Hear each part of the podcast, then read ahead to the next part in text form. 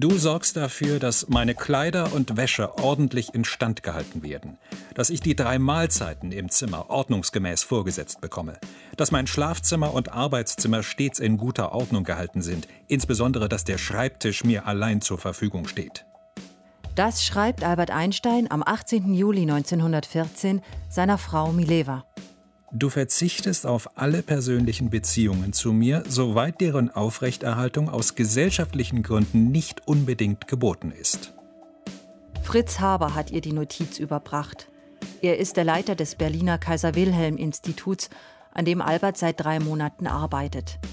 Bei Habers Familie sind Mileva und die beiden Söhne vorübergehend untergekommen. Du verpflichtest dich ausdrücklich, im Verkehr mit mir folgende Punkte zu beachten. Du hast weder Zärtlichkeiten von mir zu erwarten, noch mir irgendwelche Vorwürfe zu machen. Du hast eine an mich gerichtete Rede sofort zu sistieren, wenn ich darum ersuche. Du hast mein Schlaf- und Arbeitszimmer sofort ohne Widerrede zu verlassen, wenn ich darum ersuche. Unter diesen Bedingungen sei er bereit, die Ehe weiterzuführen, schreibt er, aber wirklich nur wegen der Kinder. Ausgezogen ist er da schon und hat ihr dann ein paar Mal potenzielle Nachmieter für die gemeinsame Wohnung vorbeigeschickt. Da ist sie zu Habers geflüchtet.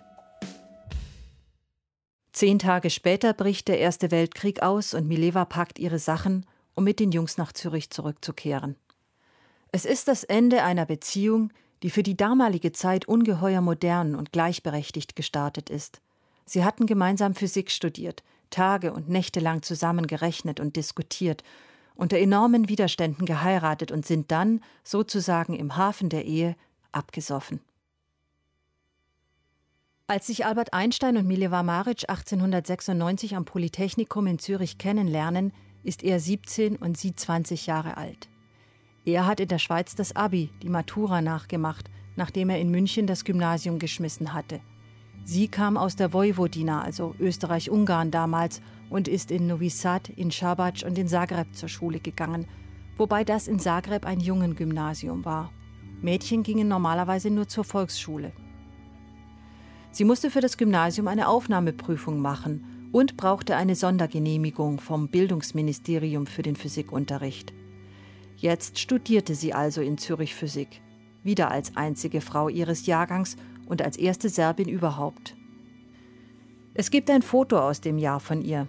Da sieht sie ziemlich keck aus. Ein schmales Persönchen mit Puffärmeln und einer riesigen Schleife unterm Kinn. Man sieht das ja auch in ihren Briefen, dass er immer wieder stark betont hat, wie sehr er das Zitat Zigeunerleben, das die miteinander führen, äh, zu schätzen wusste. Dennis Lehmkuhl ist Professor für Geschichte und Philosophie der Physik an der Uni Bonn. Also das gemeinsame Arbeiten und quasi fast in wilder Ehe zusammenleben und also er war in mehrerlei Hinsicht da sehr gegen materielle Dinge. Einstein war ein Freigeist, eigenwillig, witzig, wenig beeindruckt von Autoritäten und Konventionen. Unkonventionell war auch sie, dabei aber schüchtern und introvertiert. Also es ging ihm vor allem wirklich um geistige Dinge, geistigen Austausch, auch mit ihr. Und er hat sie lange Zeit ja wirklich sehr auch als eine intellektuelle Partnerin gewertschätzt, mit der er Sachen durchsprechen konnte. Nennt sie manchmal meinen Gassenbub. So, also so äh, äh, jemand, mit dem man Pferde stehlen kann. Also alles nicht klassisch feminine Attribute, äh, sondern eher Partner in Crime sozusagen. Und Sie, Gute, schreiben mir noch, dass Ihnen die Stopfkur fürs Examen ganz gut tut. Das lasse ich mir gefallen. Sie sind halt ein Hauptkerl und haben viel Lebenskraft und Gesundheit in Ihrem kleinen Leibchen. Das schreibt er ihr im August 1899, als sie bei ihren Eltern in Novi Sad auf die Zwischenprüfung lernt, während er mit seinen Eltern in den Schweizer Alpen urlaubt. Ich habe den Band Helmholtz zurückgetragen und studiere gegenwärtig noch einmal aufs genaueste Herzausbreitung der elektrischen Kraft.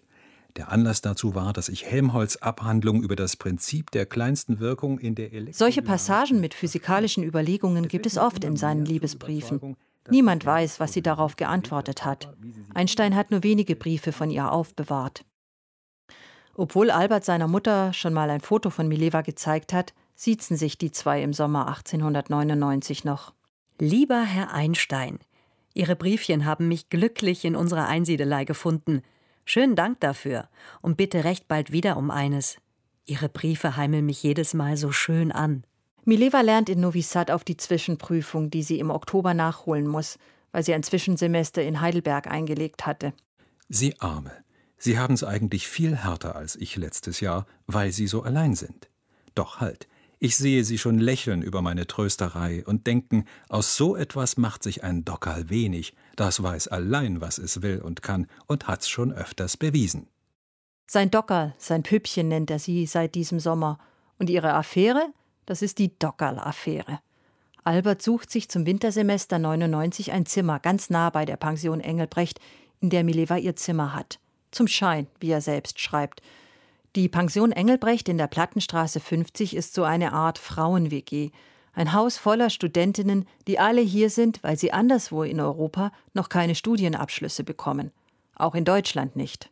Jetzt aber was Schöneres. Ich meine natürlich unsere Haushaltung. Da wird's wieder nett werden.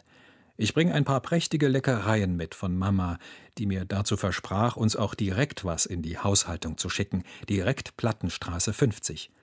Holen Sie doch einstweilen Helmholtz elektromagnetische Lichttheorie. Ich habe schon recht Hunger danach. Also gerade dieses gemeinsame Lernen ist ein integraler Bestandteil von einem Physikstudium. Also man, klar, man muss äh, zu den Vorlesungen hingehen und man äh, muss Laborversuche machen, aber ganz zentral, damals wie heute, sind gewissermaßen wöchentliche Aufgaben, die man zu Hause durcharbeitet. Und meistens, ich würde sagen damals wie heute, in Gruppen. Da steigt man richtig ein. Da lernt man so richtig zu verstehen, was die Physik bedeutet. Man kriegt das in die Fingerspitzen. Das scheinen äh, Albert und Mileva gemeinsam sehr intensiv erlebt zu haben.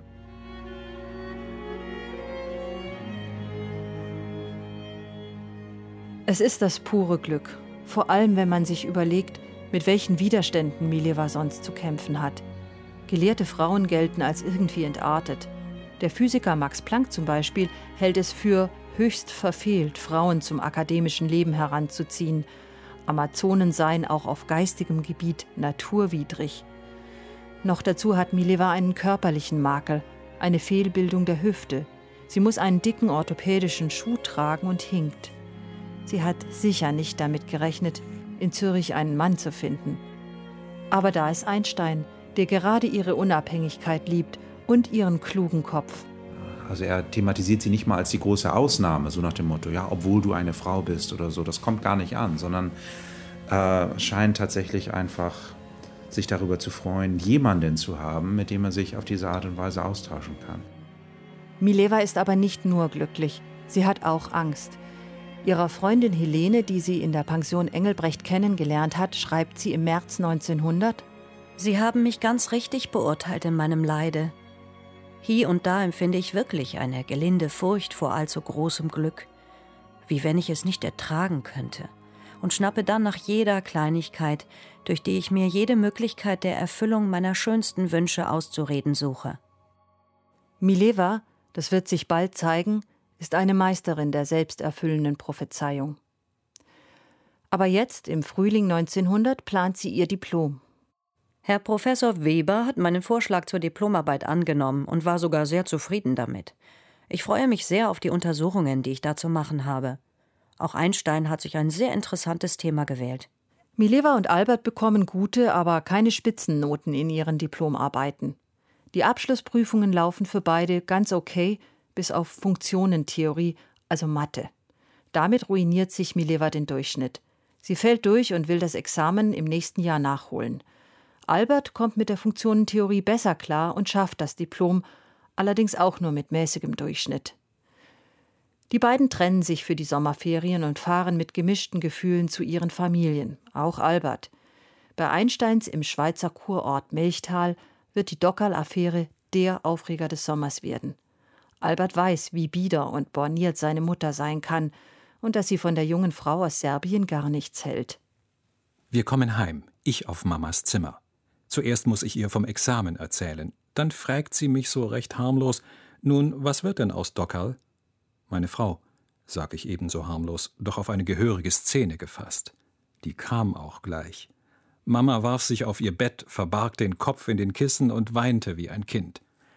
Als sie sich von dem ersten Schreck erholt hatte, ging sie sofort zu einer verzweifelten Offensive über. Du vermöbelst dir deine Zukunft und versperrst dir deinen Lebensweg. Die kann ja in gar keine anständige Familie. Wenn sie ein Kind bekommt, dann hast du die Bescherung. Bei diesem letzten Ausbruch, dem noch mehrere vorangegangen waren, brach mir endlich die Geduld. Das schreibt der Mileva brühwarm nach Novi Sad. Die pathetische Szene und seine Rolle als Rebell darin, das macht ihm offensichtlich Spaß. Aber es ist ihm doch nicht egal, was seine Eltern denken. Ich wies den Verdacht, dass wir unsittlich zusammengelebt hätten, mit aller Energie zurück, schimpfte tüchtig und wollte eben das Zimmer verlassen, als Mamas Freundin Frau Bär ins Zimmer trat. Da sprachen wir sofort mit größtem Eifer vom Wetter, von neuen Kurgästen, ungezogenen Kindern etc. Nun ging's zum Essen. Dann musizierten wir etwas. Beim Gute Nacht unter vier Augen ging wieder dieselbe Historie los, doch pio piano. Die Bekehrungsversuche beruhten in Reden wie Sie ist ein Buch wie du, du solltest aber eine Frau haben. Bis du 30 bist, ist sie eine alte Hex. Mileva kam ja nicht im klassischen Sinne aus einer guten Familie.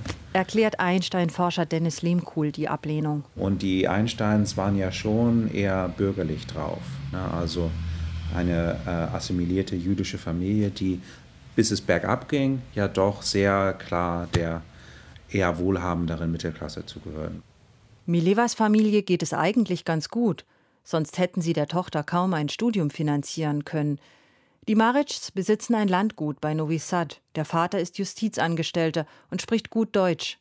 Aber sie sind halt keine Bildungsbürger wie die Einsteins, bei denen der Urlaub im Schweizer Kurort zum guten Ton gehört. Ich fühle mich nicht wohl in dieser Faulenzerei unter diesen verweichlichten Menschen, schreibt Einstein aus Melchtal. Besonders wenn ich die aufgeputzten, faulen Frauen sehe, denen immer was nicht recht ist, dann denke ich mit Stolz, Johannessel, dein Doxel ist doch eine andere Maid. Aber Albert fehlt zum Heiraten nicht nur der Segen der Familie, sondern auch ein Job. Er wartet täglich auf Post wegen einer der in Zürich frei werdenden Assistentenstellen.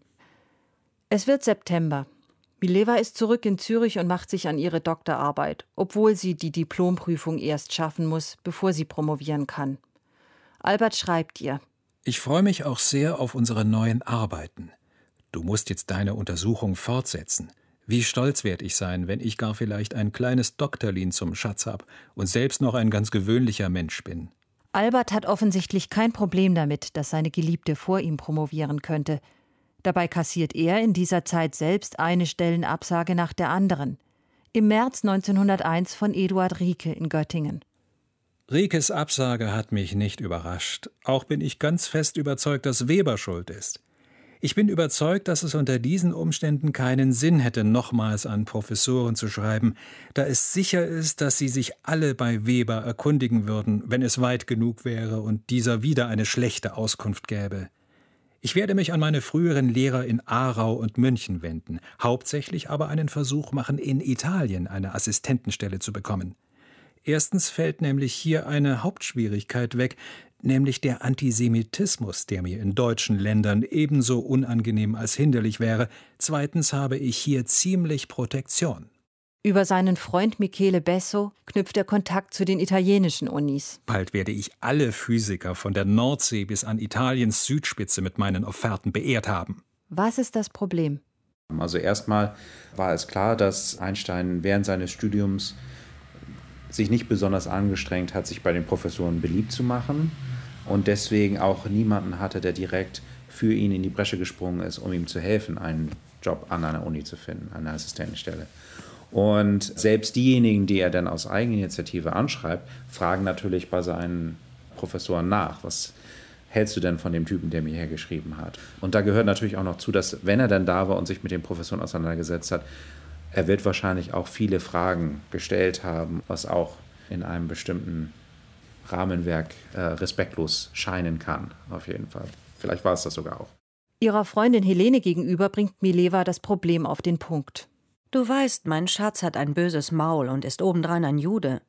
Aus allem siehst du, dass wir ein trauriges Pärchen sind. Und doch, wenn wir zusammen sind, sind wir so lustig wie kaum jemand. Ja, dumm. Aber die zwei kämpfen weiter. Und sie arbeiten weiter zusammen, machen sich über alle möglichen Gebiete der Physik ihre Gedanken. Mal über Thermodynamik, mal über die Elektrodynamik bewegter Körper, was später die spezielle Relativitätstheorie wird, oder auch über physikalische Chemie. Du wirst Freude daran haben, wenn wir es zusammen durchnehmen. Auch die benutzten physikalischen Untersuchungsmethoden sind sehr interessant. Das Allerprachtvollste ist die Ionentheorie, welche sich in den verschiedensten Gebieten glänzend bewährt hat. Geld, die gefällt das philiströse Leben auch nicht mehr recht. Wer halt die Freiheit genossen hat, der kann die Fesseln nicht mehr ertragen. Wie glücklich bin ich, dass ich in dir eine ebenbürtige Kreatur gefunden habe, die gleich kräftig und selbstständig ist wie ich selbst. Außer mit dir bin ich mit allen allein. Die Liebe zur Physik und die Liebe zueinander gehen bei den beiden Hand in Hand. Wie glücklich und stolz werde ich sein, wenn wir beide zusammen unsere Arbeit über die Relativbewegung siegreich zu Ende geführt haben. Wenn ich so andere Leute sehe, da kommt mir so recht, was an dir ist. Es ist nicht klar, worin Milevas Beitrag zu diesen frühen Arbeiten genau bestanden hat. Ihre Briefe an Albert sind ja fast alle verloren, und in den Briefen an Helene verweist sie eher auf Albert. Nirgendwo äußert sie eigene physikalische Ideen. Gleichzeitig ist sie aber über den Inhalt seiner Arbeiten voll im Bilde. Albert hat eine physikalische Abhandlung geschrieben, die nächstens wahrscheinlich in den physikalischen Annalen veröffentlicht wird. Kannst dir vorstellen, wie stolz ich auf mein Schatzal bin. Es ist nämlich keine alltägliche Arbeit, sondern sehr bedeutend aus der Theorie der Flüssigkeiten. Und dann, Anfang Mai 1901, treffen sich Mileva und Albert für ein verlängertes Wochenende in Como in der Schweiz. Albert ist zuvor ein paar Wochen in Mailand gewesen. Am 5. Mai ging ich nach Como, wo mich jemand mit offenen Armen und klopfendem Herzen erwartete. Ich muss dir ein kleines bisschen über unsere Reise erzählen, denn sie war so schön, dass ich dabei all meine Trübsal wieder vergessen habe. Wir mieteten uns einen ganz kleinen Schlitten, wie sie dort in Gebrauch sind, wo gerade zwei Menschen, die sich gern haben, Platz haben. Und wo hinten auf einem Brettel der Kutscher steht und die ganze Zeit schwatzt und einen Signora nennt. Wie glücklich war ich, wieder meinen Liebsten ein bisschen zu haben besonders weil ich sah, dass er ebenso glücklich ist. In der zweiten Maihälfte 1901 stellt Mileva fest, dass sie schwanger ist.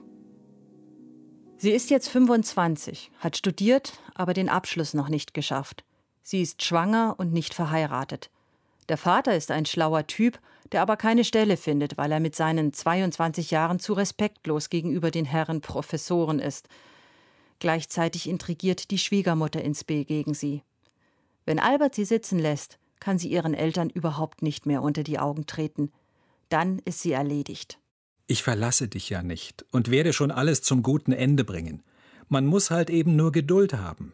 Wirst schon sehen, dass man nicht schlecht ruht in meinen Armen, wenn's auch ein bisschen dumm anfängt. Wie geht's dir denn, Liebe? Meinst, wie schön es sein wird, wenn wir wieder ganz ungestört zusammen schaffen können und uns niemand mehr was dreinreden darf. Wie geht's denn unserem Söhnchen und deiner Doktorarbeit? Der Doktorarbeit geht's nicht so doll. Mit ihrem Doktorvater Professor Weber hat Mileva dauernd Streit und in der Prüfung zum Fachlehrerdiplom fällt sie im Juli 1901 zum zweiten Mal durch. Da ist sie im dritten Monat schwanger und womöglich nicht ganz bei der Sache. Meine Studien habe ich nun abgeschlossen, schreibt sie an Helene, obwohl es mir durch Webers Fürsorge noch nicht gelang, den Doktor zu erlangen. Ich habe durch ihn sehr viel ausgestanden. Aber jetzt gehe ich nimmer zu ihm. Nach der missratenen Prüfung fährt Mileva heim nach Novi Sad, um ihren Eltern die Schwangerschaft beizubringen. Albert kommt nicht mit, obwohl sie ihn darum bittet. Stattdessen schickt Alberts Mutter Pauline Einstein einen Brief an Milevas Eltern, indem sie mich derart beschimpfen, dass es eine Schande war. Zu was für einem Konflikt es dadurch kam, wirst du dir vielleicht denken können. Immerhin hält Albert weiter zu ihr. Kurz bevor das Liesel im Januar 1902 zur Welt kommt, hat er durch die Vermittlung eines Freundes doch eine feste Stelle in Aussicht am Patentamt in Bern. Es ist keine Assistentenstelle an einer Uni, aber es ist eine feste Stelle. Mir schwindelt vor Freude, wenn ich daran denke. Es freut mich noch mehr für dich als für mich. Wir wären die glücklichsten Menschen auf Erden zusammen, das ist sicher. Wir bleiben Student und Studentin, solange wir leben und kümmern uns keinen Dreck um die Welt. Das Einzige, was noch zu lösen übrig wäre, das wäre die Frage, wie wir unser Lisa zu uns nehmen könnten. Ich möchte nicht, dass wir es aus der Hand geben müssen. Albert Einstein tritt den Posten am Berner Patentamt im Juni 1902 an. Aber das Lisa wird er nie kennenlernen. Mileva lässt ihr Kind bei den Großeltern in Novi Sad zurück, um Albert im Januar 1903 in Bern zu heiraten. Jetzt sind sie da, wo sie hin wollten. Ungefähr jedenfalls. Ihre Tochter fehlt natürlich. Mileva fährt im Spätsommer 1903 noch einmal zu ihr nach Novi Sad. Von dort schreibt sie Albert wohl, dass Liesal krank ist, denn er antwortet: Die Geschichte mit dem Liesal tut mir sehr leid. Es bleibt so leicht vom Scharlach etwas zurück, wenn nur alles gut vorbeigeht. Danach wird das Liesal nie wieder in einem Brief oder Dokument erwähnt. Wahrscheinlich stirbt sie in diesem Sommer mit eineinhalb Jahren. Mehr als 20 Jahre später wird Mileva einmal an Helene schreiben, dass sie sich immer eine Tochter gewünscht hat. Weil Albert den ganzen Tag im Patentamt ist, hat Mileva jetzt sehr viel Zeit. In Bern kennt sie keinen. Außerdem ist sie Ausländerin und sehr viel gebildeter als fast alle Berner Hausfrauen. Sie findet keinen Anschluss, gilt als schweigsam und ernst. Ich bin, wenn möglich, noch mehr an mein Schätzchen gewachsen, als ich es in den Zürcher Zeiten schon war. Er ist mein einziger Verkehr und Gesellschaft, und ich bin am glücklichsten, wenn er neben mir ist, und bin oft böse auf das langweilige Amt, das ihn so viel in Anspruch nimmt. Das schreibt sie schon drei Monate nach der Hochzeit an Helene. Nach dem Amt sitzen die beiden an seinen wissenschaftlichen Überlegungen. Die neue Schwangerschaft mit dem ersten Sohn der beiden kommt wieder eher ungeplant. Hans Albert wird im Mai 1904 geboren. Briefe aus dieser Zeit sind nur wenige erhalten, aber es entstehen in dem Haushalt in der Berner Kramgasse bis Ende 1905 fünf bahnbrechende wissenschaftliche Arbeiten auf ganz unterschiedlichen Gebieten der Physik. Arbeit Nummer 1 über den Fotoeffekt legt die Grundlagen für die Quantenphysik. Arbeit Nummer 2 erklärt die Brownsche Molekularbewegung in Flüssigkeiten. Arbeit Nummer 3 über die Elektrodynamik bewegter Körper ist der Kern der speziellen Relativitätstheorie. In einem Nachtrag dazu, Arbeit Nummer 4, taucht die berühmte Formel E gleich m mal c Quadrat zum ersten Mal auf. Arbeit Nummer 5 ist Alberts Dissertation, die im Zusammenhang mit der Arbeit über die Brownsche Molekularbewegung steht. Das Jahr 1905 geht als Annus Mirabilis, also als Wunderjahr in die Wissenschaftsgeschichte ein. Albert Einstein ist da gerade 26 Jahre alt. Wie groß Milevas Beitrag zu seinen Veröffentlichungen war und was sie genau gemacht hat, wenn die beiden zusammengearbeitet haben, das wird vermutlich nie mehr ans Licht kommen. Die spezielle Relativitätstheorie ist nicht auf einmal entstanden in seinem äh, Wunderjahr 1905, sondern geht zurück schon auf die Studienzeit und deswegen eben auch auf die Zeit, wo er besonders viel mit Mileva zusammengearbeitet hat, wo er sich mit Elektrodynamik einerseits, mit klassischer Mechanik andererseits auseinandergesetzt hat und wo diese Spannungsfelder zwischen diesen beiden Theorien für ihn immer klarer wurden. Und das ist dann jetzt natürlich die Frage, wie stark sie daran beteiligt war. Und sicher können wir es nicht wissen. Also wir können nicht wissen, hat er sie sozusagen als eine Art Sounding Board benutzt, sozusagen um Sachen besser sprachlich auszuarbeiten und Nachfragen zu bekommen? Oder hat sie sozusagen dazu beigetragen, indem sie selbst eigene Ideen reingebracht hat? Und tatsächlich würde ich sagen, ist gar nicht so einfach zu unterscheiden zwischen diesen beiden Situationen. Ne? Benutzt man jemanden nur als Sounding Board und der promptet nur gewisse Ideen durch Fragen oder ist die Frage selbst schon mit einer Idee geladen, die sozusagen beigetragen wird? Schwer zu unterscheidende Situation. Jedenfalls wird Albert Einstein jetzt in Fachkreisen bekannt. Er wechselt Briefe mit den bekanntesten Physikern seiner Zeit, und im gleichen Maß, wie er zur Anerkennung kommt, geht es mit der Liebe der beiden bergab. Mileva macht den Haushalt und kümmert sich um den kleinen Sohn. Sie klammert, ist einsam und eifersüchtig. Für den Austausch über wissenschaftliche Fragen braucht er sie immer weniger. Im Herbst 1909 wird Albert als Professor nach Zürich berufen. Ihrer Freundin Helene schüttet Mileva ihr Herz aus. Mitte Oktober, am 14. verlassen wir Bern, wo ich nun sieben Jahre, so viele schöne und ich muss schon sagen auch bittere und schwere Tage verlebt habe. Mein Mann ist gegenwärtig in Salzburg auf der Versammlung deutscher Naturforscher, wo er einen Vortrag halten soll. Er zählt jetzt zu den ersten Physikern deutscher Zunge, und es wird ihm furchtbar viel der Hof gemacht. Ich bin sehr glücklich über seine Erfolge, denn er hat sie wirklich verdient. Nur hoffe und wünsche ich, es möge der Ruhm keinen nachteiligen Einfluss auf seinen menschlichen Teil ausüben. Was Mileva wahrscheinlich nicht weiß, als sie im Sommer 1909 mit dem sechsjährigen Hans Albert in Novi Sad war, hat Albert eine Affäre mit seiner Jugendliebe Marie Winteler begonnen. Im ersten Züricher Winter schreibt er an Marie Ich denke in innigster Liebe an dich, in jeder freien Minute, und bin so unglücklich, wie nur ein Mensch sein kann. Verfehlte Liebe, verfehltes Leben, so klingt es mir immer nach. Mileva ist da mit dem zweiten Sohn, mit Eduard, schwanger. Sie glaubt, dass sie vor allem hinter der Wissenschaft zurückstehen muss. Du siehst, schreibt sie an Helene, bei solcher Berühmtheit bleibt nicht gar viel Zeit für die Frau übrig. Ich las einen gewissen Schelm zwischen den Zeilen, als du schriebst, ich müsse eifersüchtig sein auf die Wissenschaft. Aber was kann man machen? Dem einen die Perle, dem anderen die Truhe. Das ist ein Zitat aus einem Gedicht von Heinrich Heine, den Sie oft lesen.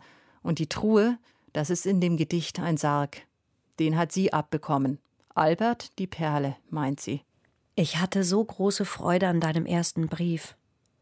Es tat mir so wohl zu sehen, was für eine gute Meinung du von mir hast und dass du mich lieb hast.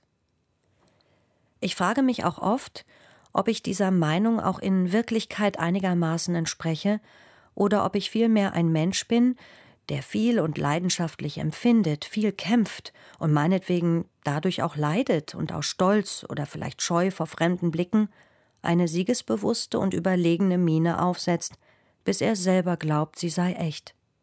1911 muss Mileva mit Albert nach Prag umziehen, einer besseren Professur wegen. Wieder Neuanfang. Sohn Eduard ist gerade ein Jahr alt. Albert hat die Entscheidung allein gefällt. Auch die Entscheidung, 1913 nach Zürich zurückzukehren und auch die, im Frühling 1914 einem Ruf nach Berlin zu folgen, wo im Übrigen schon seine neue Liebe Elsa auf ihn wartet. Und dort, in Berlin, sitzt Mileva dann wenige Tage vor Ausbruch des Ersten Weltkrieges am Küchentisch der Habers und liest Alberts Bedingungen für seine Rückkehr in die gemeinsame Wohnung. Du hast weder Zärtlichkeiten von mir zu erwarten, noch mir irgendwelche Vorwürfe zu machen. Du hast eine an mich gerichtete Rede sofort zu sistieren, wenn ich darum ersuche. Du hast mein Schlaf- und Arbeitszimmer sofort ohne Widerrede zu verlassen, wenn ich darum ersuche.